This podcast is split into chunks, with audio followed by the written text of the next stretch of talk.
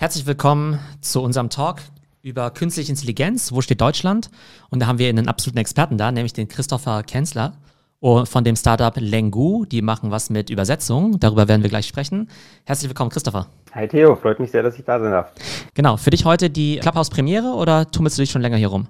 Absolut, absolutes Neuland. Ich muss sagen, ich bin schwer begeistert. Ich habe in den letzten paar Stunden mich schon ein bisschen durchgeklickt durch verschiedenste Talks äh, und freue mich jetzt hier auch meinen ersten zu machen. Ja, klasse. Ähm, freut mich auch wirklich. Genau. Was erwartet heute die Zuhörer? Wir werden einerseits natürlich über euer Unternehmen sprechen, was eben ein deutsches KI-Startup ist. Ich habe vorhin in Business Insider gelesen, das äh, Vorzeige-KI-Startup. Da sind wir mal gespannt, ne, was du uns darüber erzählen kannst. Ihr seid ja auch in den letzten, ja, in den letzten Monaten natürlich stark gewachsen und Wachstum während Corona ist ja auch noch immer so ein spezielles Thema. Wie macht man das jetzt eigentlich? Ihr habt eine spannende Finanzierungsrunde abgeschlossen wir wollen natürlich erfahren, was ihr eigentlich so macht. Wir gehen auch davon aus, dass nicht alle in der Runde jetzt KI-Experten sind. Also genau, wirst du uns auch dabei helfen, so ein paar grundsätzliche Begriffe auseinander zu dividieren, wie jetzt zum Beispiel künstliche Intelligenz versus Machine Learning, Natural Language Processing und all diese schönen Dinge. Und dann wollen wir aber natürlich auch so ausgehend natürlich von eurem Produkt, der Übersetzung, natürlich auch darüber sprechen, Mensch, ähm, was ist eigentlich so die Zukunft der Fremdsprachen? Müssen wir jetzt überhaupt noch Fremdsprachen lernen, wenn es jetzt all diese wunderbaren Tools gibt? Und vielleicht Big Picture auch noch über diesen Standort Deutschland reden in Bezug auf KI?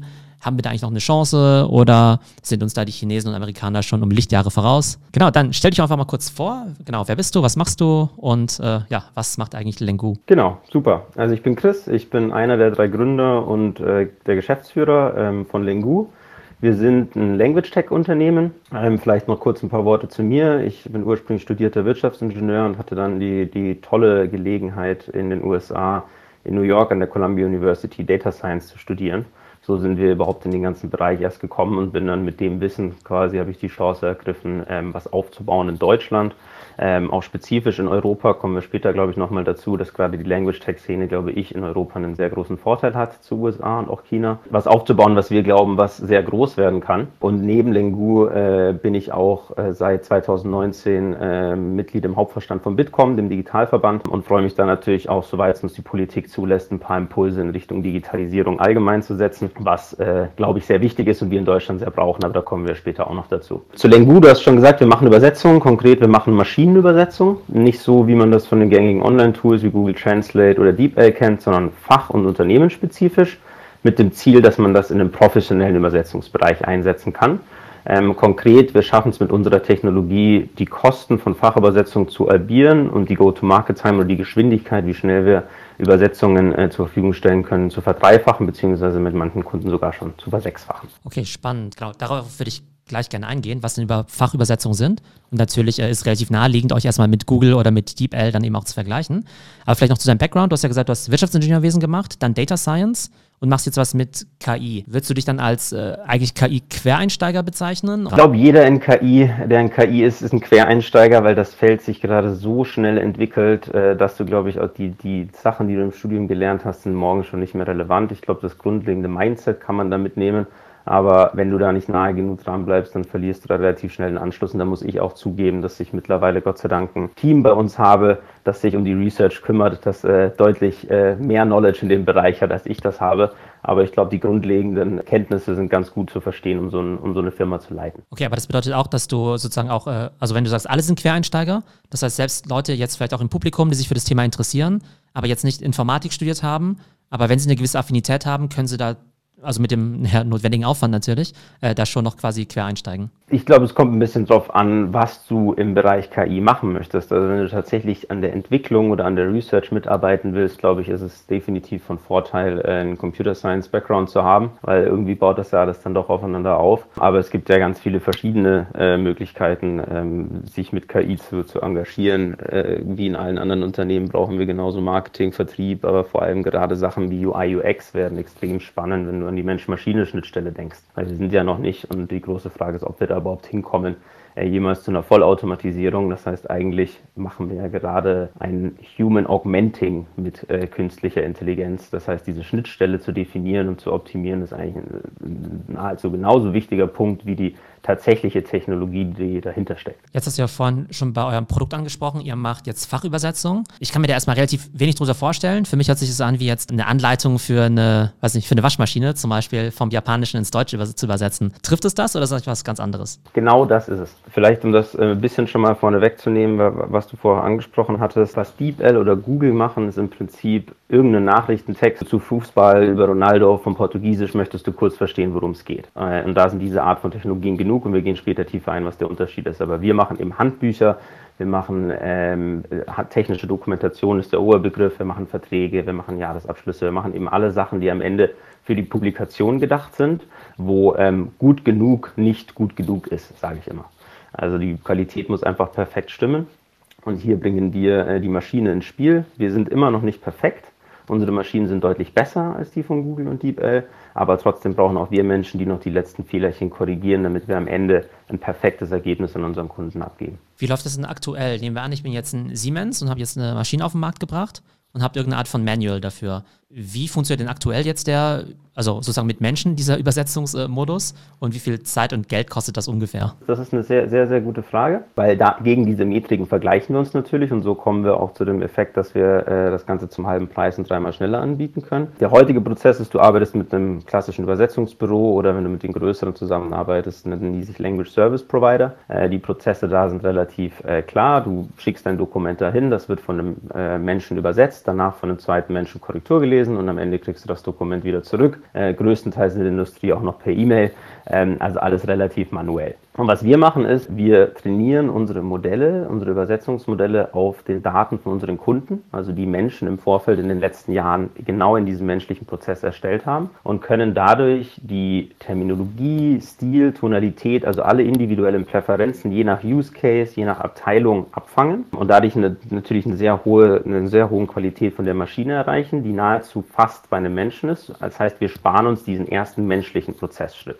Wir haben also nur noch einen menschlichen Korrekturleseschritt, der eben die letztlichen Fehlerchen korrigiert und das Ganze dann rausschicken kann. So, um dir ein paar Metriken dahinter zu setzen, nachdem du ja gerade gefragt hattest, wenn du oder ich, sagen wir mal, wir sind sehr gut in Englisch, äh, nach Englisch übersetzen würden, schaffen wir so 250 Wörter pro Stunde zu übersetzen. Das ist so eine A4-Seite. Wenn es gerade, wenn es ein bisschen technischer wird, ein bisschen fachspezifischer. Wenn wir das mit professionellen Tools übersetzen, kommen wir so in den Bereich von 450 Wörtern pro Stunde, weil es gibt in dem Markt schon Tools, die die Effizienz steigern. Das sind sehr regelbasierte Systeme, wo du quasi einfach kannst dir vorstellen, so im Handbuch kommt immer wieder derselbe Satz vor. Das heißt, du musst ihn nicht immer wieder übersetzen, sondern er wird einfach wieder eingesetzt in das Dokument. Und wenn man mit unserer Technologie arbeitet, ähm, dann fangen wir so meistens bei 1200, 1300 Wörtern pro Stunde an beim Übersetzer. Aber der Clou ist natürlich dadurch, dass wir immer mehr übersetzen, immer mehr korrigierte Übersetzungsdaten ansammeln, wird die Maschine auch immer besser. Das heißt, für manche von unseren Kunden, für die wir schon lange arbeiten, sind wir dann auch schon bei 2000, 3000 Wörtern pro Stunde tatsächlich.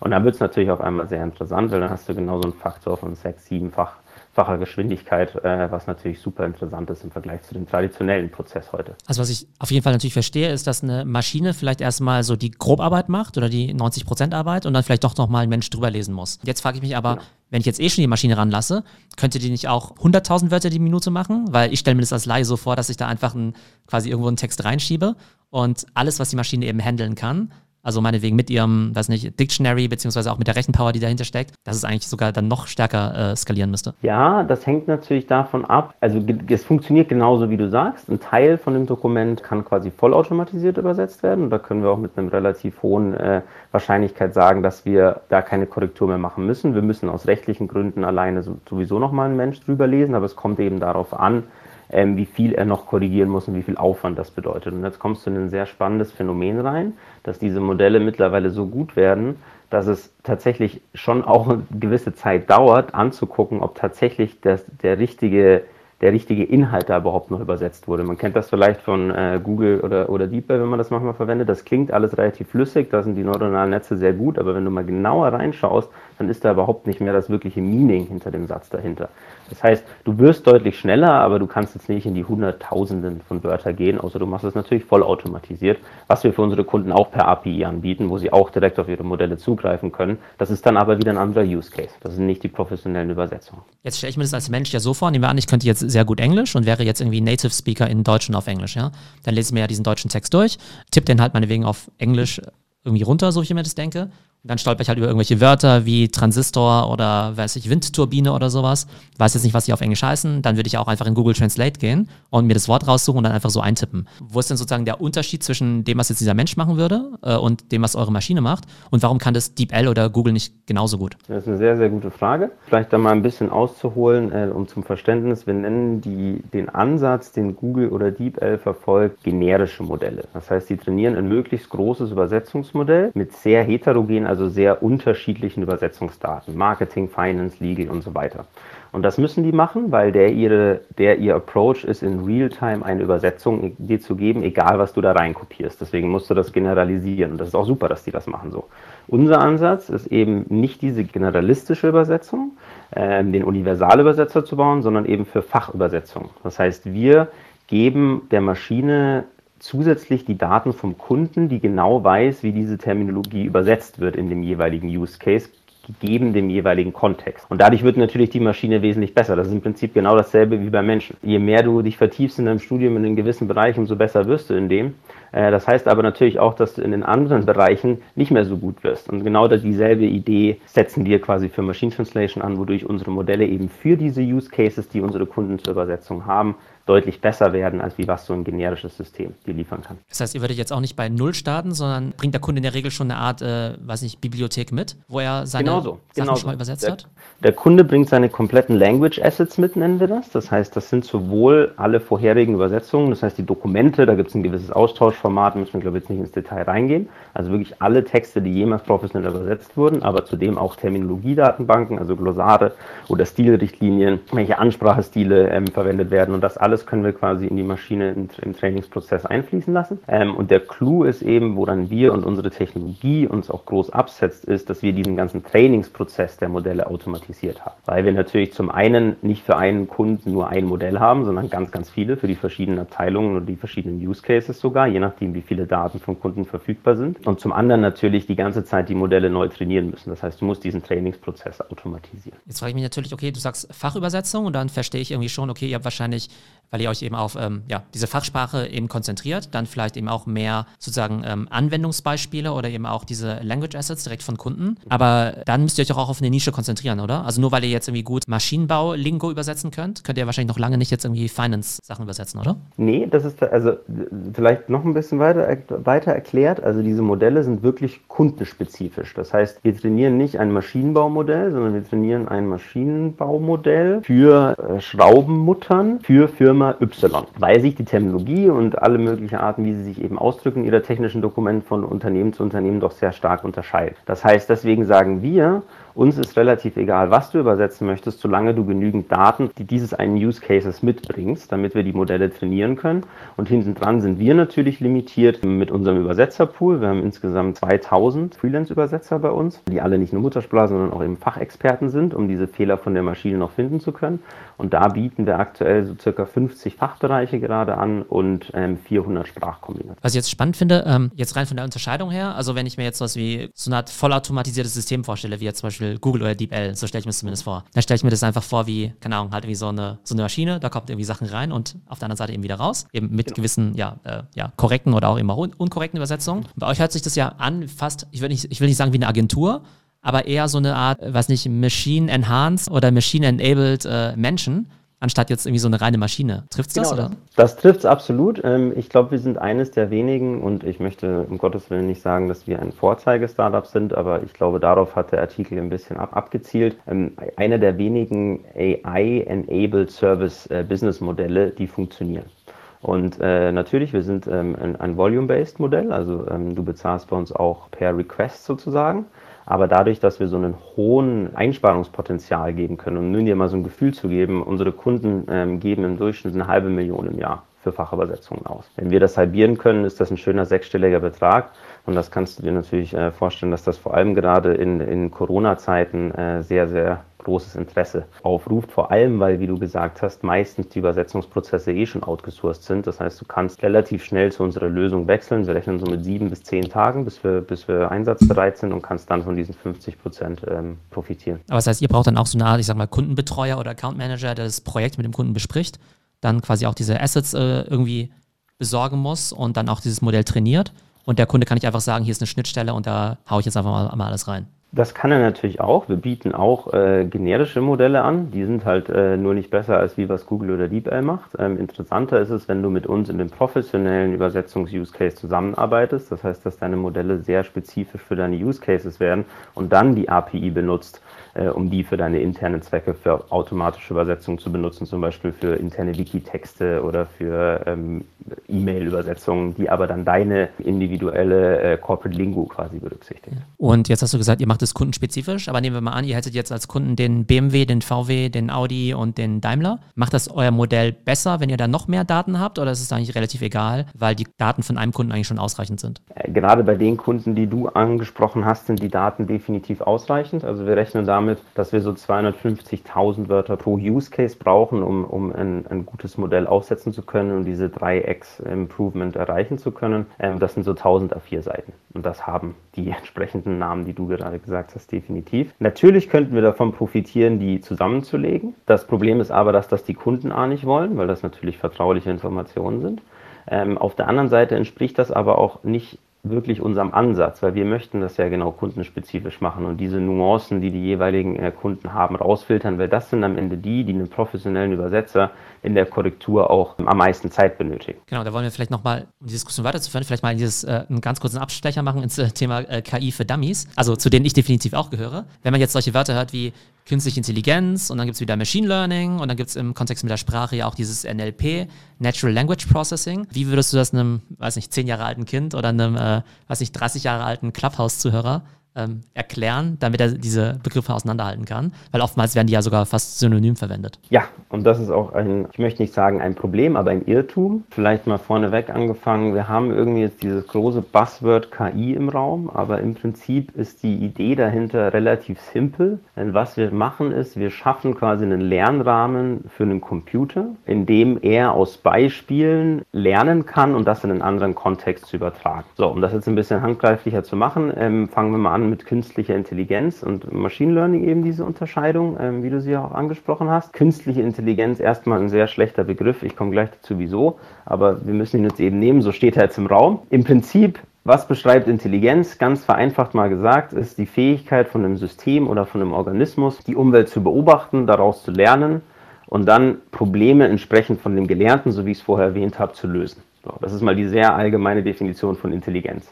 Und was du da jetzt schon merkst, das ist, dass diese lernende Komponente eigentlich nur ein ganz kleiner Baustein davon ist. Sehr wichtig ist diese Beobachtung auch. Das heißt, die Datensammlung oder die Sensorik dahinter, zum Beispiel, wenn wir uns autonome Fahren denken. Und das maschinelle Lernen ist tatsächlich nur das, dass diese Verknüpfung macht aus dem, was es gesehen hat, später dann selber Ableitungen zu schaffen. Das wäre mal so die Unterscheidung davon. Das heißt, ich würde sagen, wenn, wir, wenn man über künstliche Intelligenz redet, sollten wir eigentlich immer eher das ersetzen mit Machine Learning. Und wenn wir über künstliche Intelligenz reden, dann glaube ich, müssen wir auch noch zwei Sachen kurz unterscheiden, weil künstliche Intelligenz so ein bisschen dieses äh, Sci-Fi-Theorie dahinter die ein bisschen, da gibt es so eine Unterscheidung zwischen starker und schwacher KI. Na, ganz kurz, schwache KI kann ein gewisses sehr kleines Problem, wie zum Beispiel Bilderkennung oder auch autonomes Fahren, ist ja noch ein sehr kleines Problem, lösen. Starke KI ist, dass ein Computer all, jeden Task, den ein Mensch kann, besser kann als wir.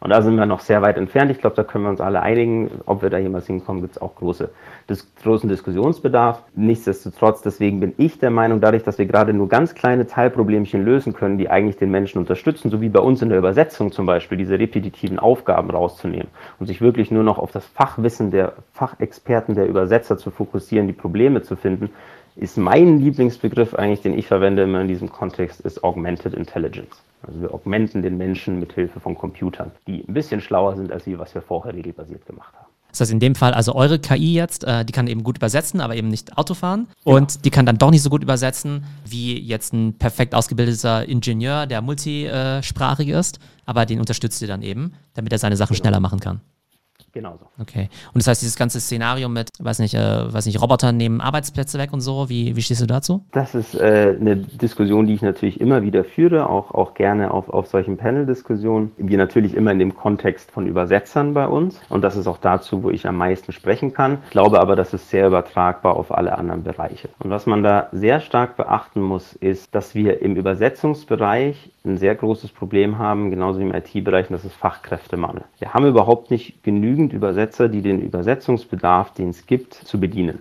Und dazu kommt noch, trotz aller Automatisierung, die schon seit Jahren in der Industrie ja ähm, vorwärts geht, wächst der Demand stetig.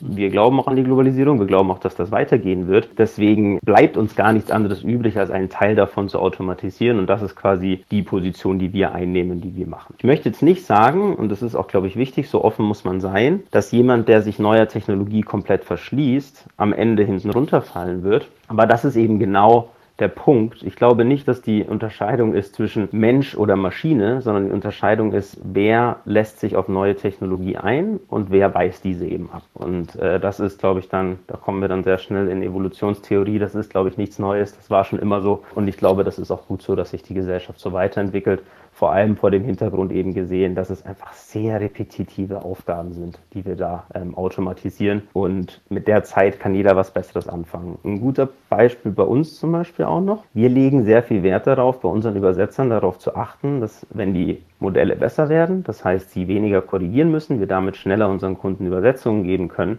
dass unsere Übersetzer auch davon profitieren.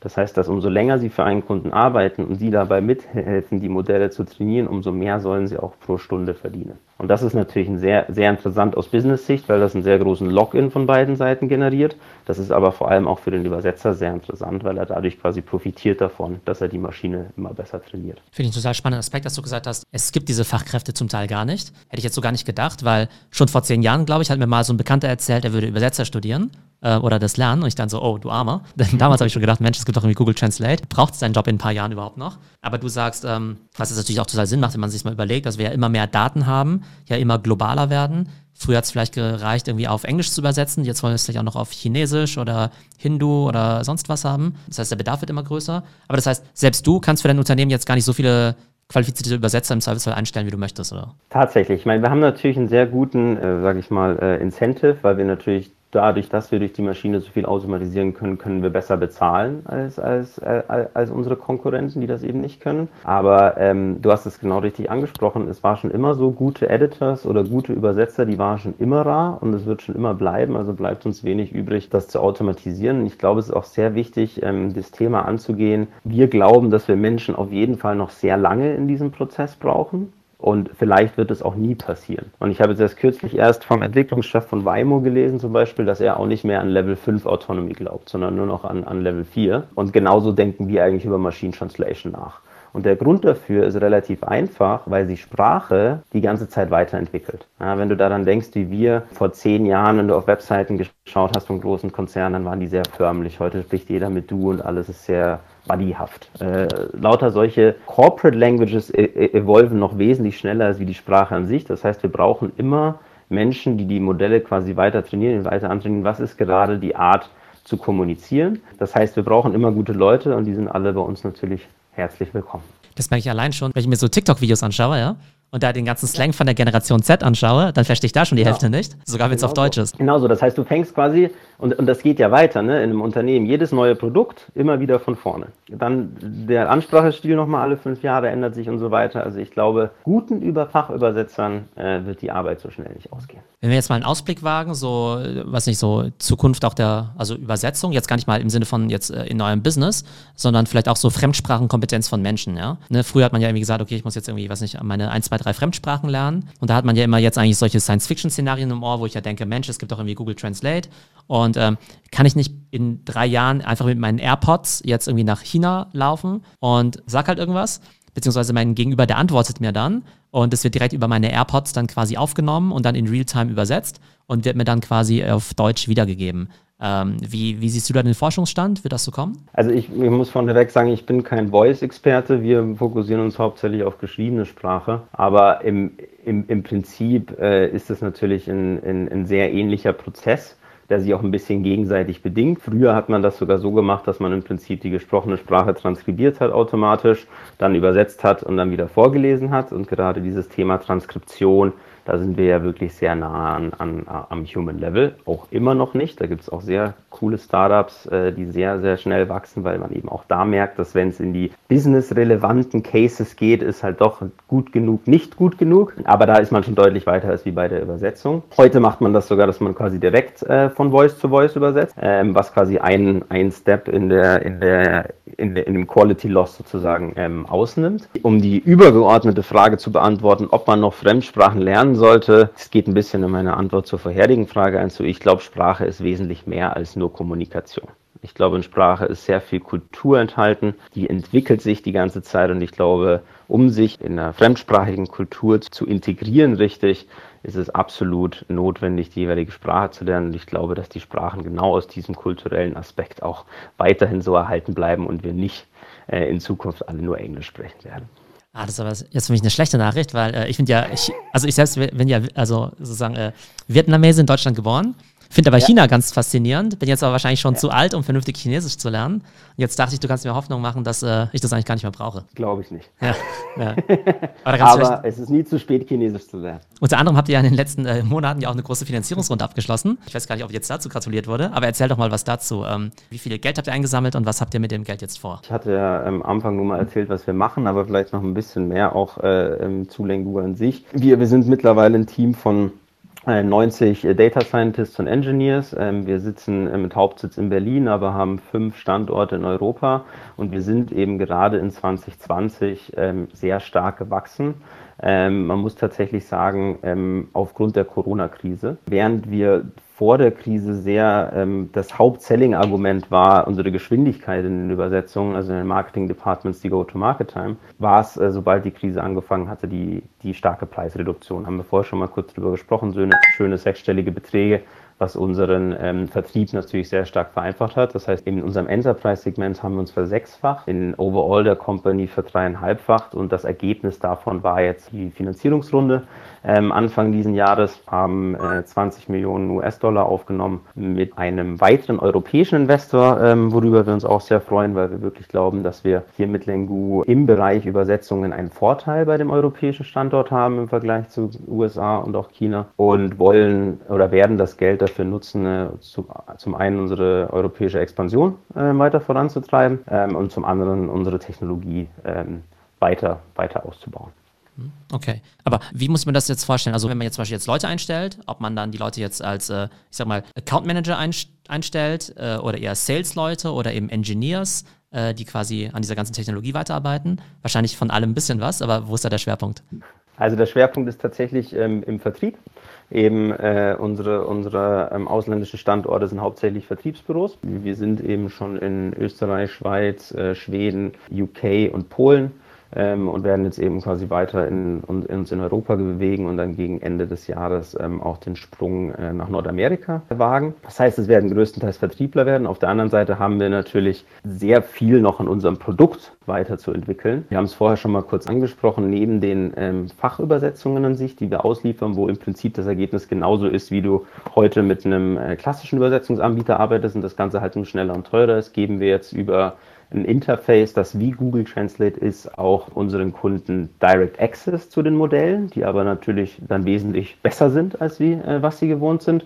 Wir haben eine API-Schnittstelle und wir möchten natürlich den Aufwand zu uns zu wechseln als Kunde so äh, weit wie möglich zu minimieren. Das heißt, wir arbeiten, werden die sehr, sehr stark daran arbeiten, jegliche Schnittstellen in alle möglichen bestehenden Content-Management-Systeme, Product Information Management-Systeme, Translation Management-Systeme und was es sonst noch alles gibt, wo irgendwo Content gespeichert wird und multilingual verwaltet werden wird, damit es quasi immer einfacher wird, mit uns ähm, zu arbeiten und aus unserer Business-Sicht bedeutet das natürlich, dass Kunden schneller zu uns wechseln können. Und da ist definitiv noch einiges zu tun. Aber die zwei Fokusbereiche sind definitiv Vertrieb und dazu natürlich dann auch gehörend Marketing ähm, und auf der anderen Seite ähm, Engineering. Aber wenn man sich das so überlegt, ist ja wahrscheinlich irgendwie der ja, Bedarf jetzt an sowas ja eigentlich fast unbegrenzt, oder? Also man, man kann sich jetzt ja irgendwie 200 Länder vorstellen mit unzähligen Unternehmen in unzähligen Branchen, die halt wiederum halt ihre Produkte vielleicht auch, auch wiederum in 200 Sprachen übersetzen wollen. Absolut. Also der Markt ist riesig. Es sind äh, insgesamt äh, 50 Milliarden, der jedes Jahr, wie ich es gesagt habe, zwischen 6 und 10 Prozent wächst. Also das hört nicht auf und äh, natürlich in allen Ländern, wie wir über Internationalisierung nachdenken, ist ein bisschen anders. Dadurch, dass wir über diese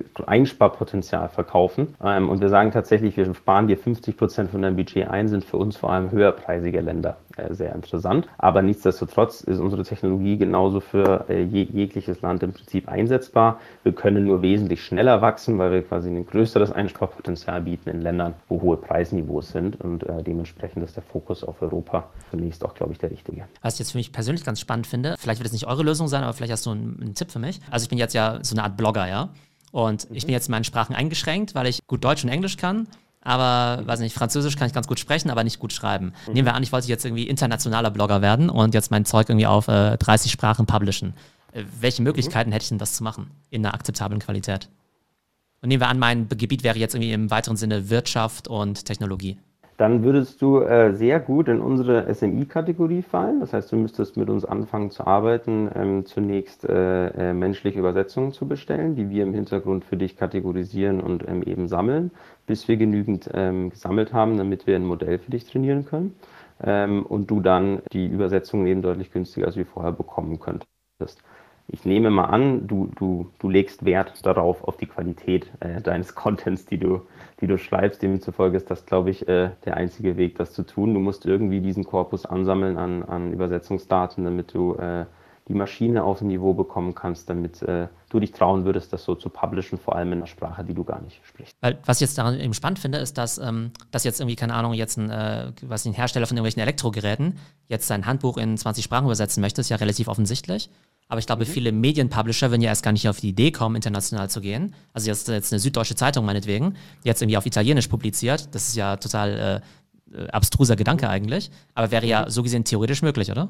Du sprichst ein sehr interessantes Phänomen an. Das geht wieder darauf zurück, wieso, wenn immer mehr Automatisierung in einer Industrie äh, stattfindet, äh, wieso schrumpft dann der Markt nicht, sondern im Gegenteil, er wächst. Und äh, wir haben das auf Mikroebene auch erfahren. Unsere Kunden, wir sparen denen zwar 50 Prozent von ihrem Übersetzungsbudget ein, was aber passiert ist, äh, wenn du jemandem was günstiger gibst, bestellt er mehr davon. Äh, und das ist genau das, wenn die, wenn das quasi, wenn du das projizierst sozusagen und wir immer mehr automatisieren können, können wir Übersetzungen auch immer kleineren Kunden zur Verfügung stellen ähm, und die dann automatisch den, den Markt natürlich auch wieder größer machen. Das heißt, umso mehr du automatisierst, umso mehr Use Cases für, für professionelle Übersetzung schaffst du somit sozusagen. Mhm, okay.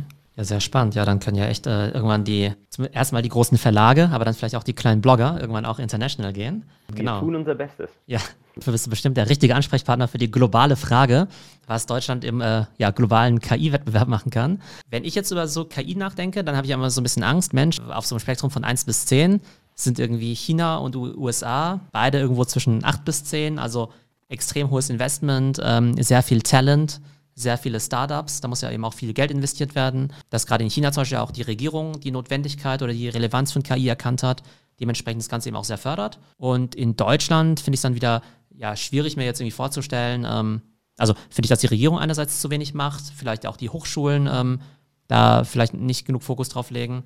Und auch jetzt bei diesem ganzen Thema, weiß nicht, so autonomes Fahren, da kann ich mir jetzt auch nicht richtig vorstellen, dass jetzt äh, VW die ganzen Ingenieure von Apple und Tesla jetzt irgendwie nach Wolfsburg locken kann, ja. Also jetzt natürlich erstmal eine riesige Frage, die müssen wir vielleicht dann, ja, erstmal vielleicht auch sezieren. Aber prinzipiell, äh, siehst du den deutschen KI-Standort erstmal positiv oder denkst du, dass wir da eigentlich enormes Aufhol Aufholpotenzial haben? Äh, oder Aufholbedarf haben? Wir haben definitiv Aufholbedarf, aber ich sehe sehr, sehr großes Potenzial. Aus folgendem Grund. Wir sind historisch ein Industrieland, ein Fertigungsland. Das heißt, wir sitzen auf einem unglaublich reichen Datenschatz. Und wir schaffen es einfach nur nicht, und das ist typisch deutsch, ähm, daraus was zu machen. Ähm, und ich beantworte diese Frage immer so, ich glaube nicht, dass wir in Deutschland ein KI-Problem haben. Wir haben ein Umsetzungsproblem. Ja, das liegt in mehreren Facetten. Das eine ist, wir haben eine unglaublich hohe Demo äh, Demokratie, schon Bürokratie. Wir sind unglaublich gut darin, uns einfach selber Knüppel zwischen die Beine zu werfen. Ja, wenn man sich auf der, du hast es gesagt, politischen Ebene diskutieren wir über Ethik und Regulatorik, bevor wir mal irgendeinen anständigen Player in diesem Markt haben, wo doch jeder versteht, dass derjenige, der den Markt äh, am Ende ähm, innehält, derjenige ist, der die Spielregeln diktiert. Das heißt, meiner Meinung nach läuft da auf dieser Ebene sehr, sehr, sehr viel falsch, anstelle mal rauszukehren, was für coole KI Startups oder auch größere Firmen wir haben, die hier was machen und die Firmen ermutigen, selber KI bei sich einzusetzen. Und das ist das zweite große Problem. Ich glaube, das ist ein kulturelles Problem in Deutschland. Wir sind unglaublich langsam in der Technologieadaption. Ich glaube, das ist auch wieder ein bisschen historisch bedingt. Ja. Wir sind irgendwie ein hoch erfolgreiches Fertigungsland, ähm, haben immer darauf gesetzt, inkrementelle Verbesserungen. Ähm, mein Lieblingsbeispiel ist immer in der Automobilindustrie. Wir sind bestimmt die besten Kolbendichtungsringehersteller auf der ganzen Welt. Das Problem ist nur, dass dich das überhaupt nicht interessiert, äh, sobald die Dinger autonom fahren. Mein Beispiel, das ich da immer bringe, wann bist du das letzte Mal am Flughafen angekommen, hast dir ein Taxi genommen und hast gewartet, bis der Mercedes kam anstelle der ähm, Toyota Prius. Das ist dir, sobald das Ding automatisch fährt, scheißegal, wo denn du da sitzt. Und das kapieren wir nicht, aber daran müssen wir, glaube ich, arbeiten. Ich glaube, das ist wirklich das große Problem. Wir müssen Unternehmen dazu bekommen, dass sie ähm, KI-Lösungen einsetzen, dass sie wieder hungrig werden, dass sie mit auf diesen Trend aufspringen, weil sobald du anfängst, äh, das zu tun, und das ist ja gar nicht schwierig, ich meine, wir sind ein super Beispiel und da gibt es zig andere. Das Wichtige ist, dass du mal so ein Leuchtturmprojekt in deiner Firma hast, wo die Leute sehen, KI benutzen bringt was. In unserem Fall, du sparst Budget, das kannst du für was anderes verwenden und du kriegst die Übersetzung dreimal schneller, ist doch geil. Und dann fangen die Leute an, darüber nachzudenken, wie können wir eigentlich KI in unserem Kernprozess in den jeweiligen Unternehmen einsetzen und dann sind wir auf dem richtigen Trichter dahin zu kommen. Ich glaube auch, und unterbrich mich, wenn du, wenn du, äh, wenn ich, wenn ich zu lange rede, ähm, aber ich glaube, eine Sache, die man noch unbedingt anbringen sollte, ist äh, das Thema ähm, künstlichen Innovationsvorsprung von, von China oder auch USA, wenn man irgendwie daran schaut, wie viel Investitionen da getätigt werden. Klar kann man da jetzt irgendwelche Zahlen raussuchen und sagen, Deutschland macht nur 3 Millionen und Peking alleine irgendwie 2, äh, 3 Milliarden und Peking alleine 12 Milliarden. Aber nochmal, ich glaube, das ist nicht die entscheidende Frage, die man stellen muss, sondern man muss sich wieder mal anschauen, was machen eigentlich die Unternehmen. Und da gibt es eine sehr interessante Studie, die einer von unseren Angel-Investoren äh, zusammen mit dem Handelsblatt rausgebracht hat, die sich mal anschaut, wie viel Prozent vom Umsatz wird in Innovationsprojekte investiert. Und da bist du bei Deutschland halt bei 3% und bei den Amis bei 6%. Noch viel krasser wird es, wenn du, ähm, wenn du externe Innovationen anschaust, das heißt MA, das ist zwölfmal höher, äh, der Prozentsatz vom Innovationsbudget als wie in Deutschland. Dieser Mindset-Shift muss enden, dass wir A, in Deutschland sehr, sehr skeptisch sind zu neuen Technologien, bis wir sie adaptieren, dass wir B, einen zweiten Step dann alles selber machen wollen, äh, anstelle irgendwie uns mit irgendwelchen Leuten zu partnern und drittens müssen wir auch die äh, Politik dazu bringen, das zu unterstützen, anstelle uns noch mehr Steine in den Weg zu legen mit irgendwelchen Ethik äh, und äh, sonst welchen Regulatoriken dazu. Ja, aber vielleicht gibt es ja auch sozusagen äh, Licht am Ende des Tunnels. Immerhin haben sich ja in 2020 ja schon viele Leute zum ersten Mal getraut, äh, online im Supermarkt einzukaufen, online Essen zu bestellen oder äh, bargeldlos zu bezahlen. Dann ist der Weg zum äh, ja, Driverless Car ja eigentlich gar nicht mehr so weit. Ich glaube tatsächlich, dass, dass, dass Corona bei allen ähm, äh, natürlich verheerenden Auswirkungen, die diese Krise hat, die Digitalisierung treibt sie auf jeden Fall voran. Denn im Mitte März hatte keiner eine andere Chance, als wie sich endlich Skype zu installieren oder Zoom oder was auch immer und irgendwie seine Prozesse zu digitalisieren, weil er sonst keine Chance mehr hatte. Und das sehen wir ja selbst bei öffentlichen Behörden, dass das jetzt langsam nachzieht. Und ich hoffe jetzt einfach, dass das jetzt genommen wird ähm, als Ansporn zu sagen, weil, wenn du mich fragst, so dieses Digitalisierungsgame, das haben wir ein bisschen verloren. Ja? Das haben wir verpennt, da kommen wir nicht mehr hinterher. Aber in KI, da haben wir noch eine Chance. Da haben wir einen riesen Vorteil mit Daten. Den haben äh, weder die Chinesen noch die Amerikaner, wenn du dir anschaust, was die für riesen, immense Summen in die Hand nehmen, um an irgendwelche Kundendaten zu kommen. Ähm, Google Nest für mehrere Billionen kaufen die die auf. Ja? Wir haben, die Deutschen haben die. Frag den Bosch, das ist alles da. die müssen es nur machen. Und ich hoffe jetzt, dass, dass wir da jetzt aufgewacht sind, äh, dass wir da weniger innovationsvoll werden ähm, und wieder Lust daran haben, Sachen auszuprobieren. Also ich stelle halt gerade bei, bei digitalen Themen eigentlich so eine Art Brain Drain fest, also quasi von Deutschland ins Ausland. Also ich habe zum Beispiel auch sehr, ja, kompetente Freunde, die jetzt halt dann nach, weiß nicht, San Francisco, London oder sonst wohin gegangen sind, Zürich, und eigentlich auch nie wieder zurückkommen. Und jetzt ist natürlich super, dass ihr jetzt in Deutschland seid, aber ihr müsst euch doch wahrscheinlich irgendwie auch überlegen, Mensch, ähm, weiß nicht, ich glaube, eure Investoren sind ja, muss vielleicht gleich mal erzählen, ob die, ob das deutsche oder ausländische Investoren sind. Aber möglich wäre es ja schon, dass wenn ihr jetzt, weiß nicht, in einer, im Ausland wärt, dass vielleicht der Access to Talent irgendwie einfacher wäre, dass vielleicht eure Bewertung fünfmal so hoch wäre, dass die, weiß nicht, der Zugang zu Investoren einfacher wäre? Oder siehst du das sowohl in Richtung äh, Kapital als auch Talent erstmal sozusagen ausreichend oder positiv, auch in Deutschland zu sein? Also unsere Investoren sind größtenteils europäisch, äh, mit einer, also alle europäisch, bis auch mit einer Ausnahme. Ähm, das ist äh, Techstars, das Accelerator-Programm, das sind Amerikaner. aber wir haben auch nur einen sehr kleinen Stake, aber sind wir natürlich sehr stolz darüber. Aber äh, größtenteils Europäer. Das ist auch bewusst so gewählt gewesen. Ähm, wir, uns ist auch bewusst, dass das die letzte Finanzierungsrunde war, wo wir das noch machen können, weil es einfach in Deutschland diese Art von Kapital für die nächsten Finanzierungsrunden nicht gibt. Ähm, nichtsdestotrotz glaube ich, gerade in den frühen Investitionsrunden ist es sehr wichtig, nicht nach äh, Bewertung zu optimieren, sondern was kann ein VC mit an den Tisch bringen. Ähm, und wir sind davon überzeugt, dass wir mit Lengu einen Category Leader in Europa bauen können. Das liegt einfach daran, dass der Übersetzungsmarkt in Europa wesentlich größer ist als äh, in USA oder in China. Da sind wir also in einer sehr vorteilhaften Position. Demzufolge brauchen wir auch sehr gut vernetzte Investoren in Europa. Und deswegen war das die, die Entscheidung von uns. Ich sehe ehrlicherweise sogar, ähm, das ist zumindest, was wir auch als Feedback von unseren Ingenieuren bekommen, als äh, Deutschland einen sehr attraktiven Standort. Ich glaube, gerade in der Corona-Krise wurde das auch nochmal ein bisschen bestätigt, wenn man äh, da mal über den Teich schaut, was da abging. Demzufolge, das mit dem Talent kann ich, glaube ich, nicht so ganz unterschreiben. Natürlich gibt es einfach das Ökosystem in den USA ist ganz anders. Und das ist, was die Politik auch verstehen muss, dass wenn ich diese Later Stage, und da arbeiten sie ja tatsächlich dran, ja, aber in Deutschland, aber wenn ich diese Later Stage Investments nicht mehr aus Europa bekommen kann oder aus Deutschland noch schlimmer, dann fließt das ganze Geld von den Exits am Ende aus dem Land heraus. Das ist erstmal doof für, für äh, volkswirtschaftlicher Sicht, aber vor allem hat es den Effekt, dass wir keine Leute schaffen, die Early Employees bei Google oder bei Amazon waren und mega viel Kohle auf einmal haben, in neue Startups investieren können. Und das ist ja, was alles Silicon Valley ausmacht.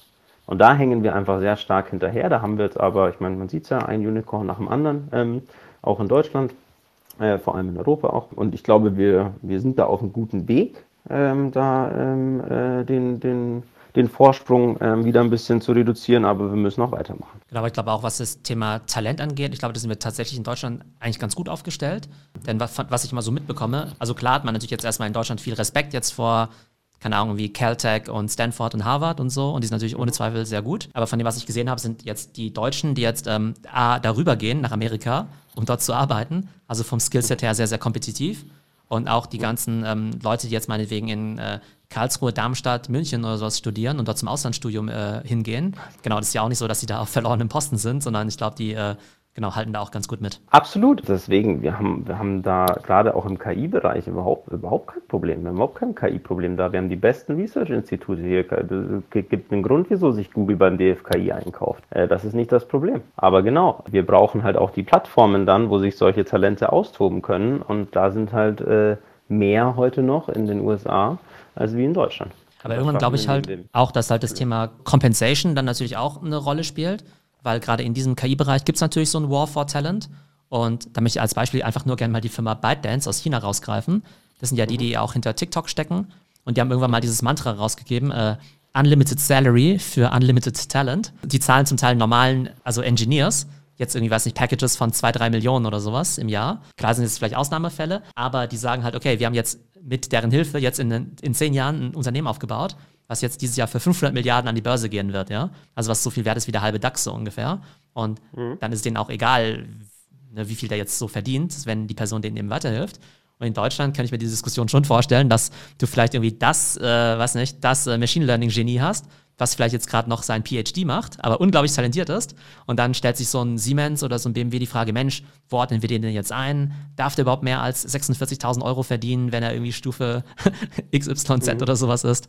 Ähm, und klar, dann äh, wird es halt irgendwann schwierig, die Leute da irgendwie auch zu überzeugen, gerade wenn du jetzt auch keine anderen Tools wie Stock Options oder sowas hast. Ich glaube, Geld ist ein, ein sehr schlechter Motivator, äh, gerade für Ingenieure und äh, noch viel schlimmer für Researcher. Natürlich, du musst ein gewisses Level haben, aber ich glaube, danach geht es um die Sache. Ich glaube, wenn du einen sehr attraktiven Job anbietest, mit sehr tollen Wachstumsmöglichkeiten, in welchen Richtungen noch immer, dann ist das gerade solchen Ausnahmetalenten wichtiger als wie die Compensation. Ob sie äh, ob du 100.000 oder 200.000 oder 500.000 verdienst. Ich würde eher sogar die Argumentation machen, du musst ein richtig doofes Problem zu lösen haben, dass du jemandem so viel Kohle bezahlen musst. Das ist meine, meine Sache da ein bisschen, äh, plus eben, wie du es gesagt hast, äh, ich glaube, ein wesentlich größerer Motivator ist, dass man Teil von etwas Großem ist und dann eben über Shares das macht. Aber dennoch, ich glaube, wenn du irgendwie für Tesla arbeiten kannst, fürs doppelte Geld, wie bei VW, dann äh, ja, schwierig. aber warum arbeitest du dann bei Tesla? Weil es das geilere Auto ist. Ja, genau. Nicht, Ja. weil du mehr verdienst. Ja. Wahrscheinlich würden sie auch für die Hälfte. Wahrscheinlich, ja, wahrscheinlich müsste der VW aber halt Wenn es gleich gut wäre. wahrscheinlich müsste also, der, der VW halt dem äh, Tesla-Kollegen das Doppelte zahlen, damit sie darüber wechseln. Gen- Eher so Genau rum. das. Ähm, vielleicht zum Abschluss noch, Christopher. Ähm, jetzt Leute, die sich jetzt mit dem Thema KI weiter beschäftigen wollen, entweder auf einer, ich sag mal, technischen Ebene, ähm, also damit es ein bisschen leichter zugänglich ist, oder vielleicht auch auf einer populärwissenschaftlichen Ebene, wo man vielleicht noch ein bisschen mehr über Diskussionen mitbekommt, ähm, welchen gesellschaftlichen Impact vielleicht auch KI hat. Gibt es da ein, zwei Bücher, Podcasts oder Blogs, die du empfehlen kannst? Kann ich die dir, ich würde die dir im Nachgang schicken. Ich habe tatsächlich zwei, zwei im Kopf, ich weiß aber nicht, wie ich dazu reinkomme. Bücher nicht. Ist tatsächlich eher das so ein schnelllebiges Thema, dass ich auf, auf Podcasts gehen würde. Gibt einen sehr, sehr guten, mir fällt der gerade nicht ein. Den würde ich schicken. Das ist aber auch eher in Richtung Startups und KI, also fast schon eher in Richtung Engineering gehend. Auf politischer Ebene oder, oder, oder gesellschaftlicher Ebene habe ich leider kein, kein Lesematerial zumindest. Ja. Würde ich tatsächlich empfehlen, sich ähm, in einem Verband zu engagieren. Also gerade der Bitkom, ähm, wo ich da eben auch tätig bin, der macht da relativ viel. Kann man sehr, sehr gute Einblicke und vor allem mitreden und mitgestalten, wenn das einen interessiert. Genau, dann vielleicht von meiner Seite aus Tipps. Also grundsätzlich ist äh, YouTube immer dein bester Freund. Ähm, also bei YouTube gibt es natürlich zu allem irgendwelche Videos und das mache ich halt ständig, dass ich halt irgendwie ganz doof irgendwie eingebe, was ist irgendwie Machine Learning oder sowas, ja. Oder weiß nicht, wie funktionieren Self-Driving Cars. Da hilft es natürlich, finde ich immer sehr gut, wenn das Ganze eben auch visuell dargestellt wird oder was ist ein neuronales Netz. Also ich finde einfach mal so ein paar Stunden wirklich mal so in dem äh, YouTube äh, Rabbit Hole zu verschwinden und ganz viel über KI anzuschauen, ist für mich immer schon sehr hilfreich. Was Podcasts angeht, ist der äh, Podcast von der Firma Nvidia eben sehr gut, wo dann eben auch aktuelle Themen aufgegriffen werden. Und jetzt vielleicht eher so auf ähm, ja, gesellschaftlicher Ebene ist eben dieses Buch AI Superpowers eben sehr gut. Da geht es eben um diesen Vergleich China versus USA. Welche Entwicklung gibt es da? Was ist da so die Mentalität? Wie sehr wird es eben auch vom Staat gefördert? Ähm, Gerade wenn man sich auch für das Thema China interessiert und da mal reinkommen möchte, das ist ein sehr, sehr gutes Buch, weil es eben auch von diesem Kai Fu Lee geschrieben ist, der eben damals auch der erste Präsident von Google China war, als es eben Google noch in China gab. Also AI Superpowers ist für mich auf jeden Fall eine sehr, ja, ein sehr lesenswertes Buch. Und für die, für die mehr Ingenieure unter euch, äh, Lex Friedman, alle, alle Lectures von denen sind absolut empfehlenswert, sie anzuschauen. Und natürlich äh, für so einfachere Sachen, ähm, wie du sie gerade auch erwähnt hattest, gerne auch den Lengu-Blog mal anschauen. Wir haben auch eine große Section zu allgemein AI. Einfach mal reingucken, ob da was Spannendes dabei ist. Super, alles klar. Und vielleicht noch ein letzter Hinweis von mir, weil wir am Anfang ja auch drüber gesprochen haben, kann man in diesen Bereich eigentlich quer einsteigen? Ich habe tatsächlich Beispiele von Leuten gesehen, die selbst in ihren äh, ja, re- reifen 30ern oder mit 30ern da zumindest nochmal die Kurve bekommen haben in Richtung Data Science, die eigentlich auch als, erstmal als relativ äh, ja, äh, schnöde BWLer gestartet sind und gesagt haben, hey, ich will irgendwann so einen Career Change machen. Ich lebe ja noch, äh, ich arbeite ja noch äh, 30 Jahre lang und möchte da entweder in einen äh, zukunftsträchtigeren Bereich reingehen, als jetzt vielleicht, äh, keine Ahnung, Steuerberatung oder so, oder äh, möchte einfach noch was Neues lernen. Und die haben sich halt wirklich hingesetzt, haben natürlich sehr, sehr viel Zeit investiert, um eben bei äh, Coursera, Udacity und so weiter diese ganzen Kurse zu machen, ähm, die ja zum Teil auch erstmal kostenlos sind oder selbst wenn du den Nano-Degree machst, sind die Kosten eben sehr, sehr überschaubar. Und ich glaube, das sind ähm, ja wirklich Kurse, die ja schon von Hunderttausenden von Menschen ähm, ja, absolviert worden sind. Ähm, sicherlich nicht einfach, die in Eigenregie zu machen, aber ich glaube, inhaltlich wohl sehr gut und wohl auch sehr anerkannt. Ich glaube, im Zweifelsfall ist sogar international wahrscheinlich der Kurs von Coursera jetzt wahrscheinlich anerkannter als das Informatikdiplom von der Universität Saarbrücken. Von daher schaut da einfach mal rein. Wie Christopher vorhin schon sagte, die meisten sind da eben Quereinsteiger. Und wenn man die richtige Motivation hat und die Affinität dazu, dann kann man da sicherlich eben äh, ja, viel auch autodidaktisch lernen. Prima, Christopher. Dann vielen Dank, dass du heute Abend die Zeit genommen hast. Äh, ja, sehr spannendes Clubhouse-Debüt, finde ich. Und genau, und wenn man dir folgen möchte, dann wahrscheinlich auf LinkedIn oder direkt euch bei Lengu kontaktieren. Genau, oder bei Twitter. Vielen Dank, hat sehr viel Spaß gemacht. Ich wünsche euch allen noch einen schönen Abend und bis bald. Danke, ciao.